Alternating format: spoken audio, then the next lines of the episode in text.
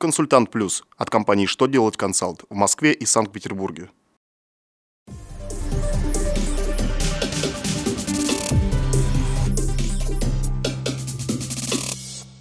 Добрый день! Для вас работает служба информации телеканала «Что делать ТВ» в студии Ольга Тихонова.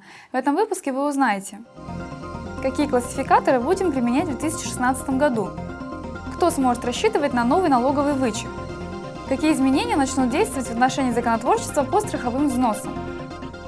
Итак, о самом главном по порядку.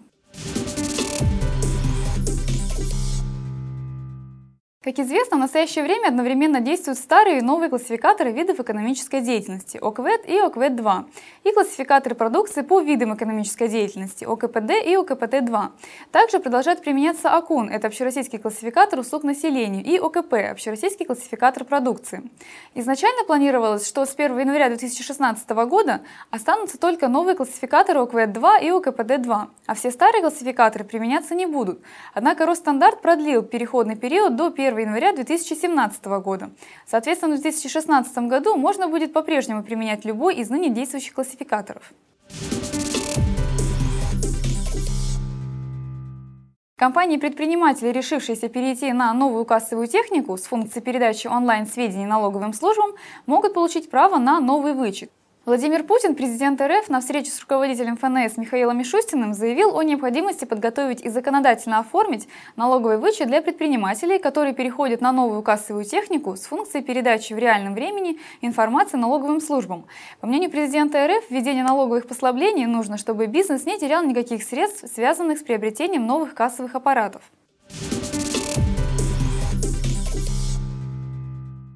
4 декабря изменения в законодательство о страховых взносах будут вноситься только отдельными законами, а не отдельным законом с разномастными поправками. Президент России подписал соответствующий федеральный закон. Документ уточняет порядок внесения поправок в федеральный закон от 24 июля 2009 года, номер 212 ФЗ, о страховых взносах в Пенсионный фонд Российской Федерации, Фонд социального страхования, Федеральный фонд обязательного медицинского страхования. Изменения в закон о страховых взносах не будут включаться в тексты федеральных законов, изменяющих другие законодательные акты или содержащих самостоятельный предмет правового регулирования. На этом у меня вся информация. Благодарю вас за внимание и до новых встреч!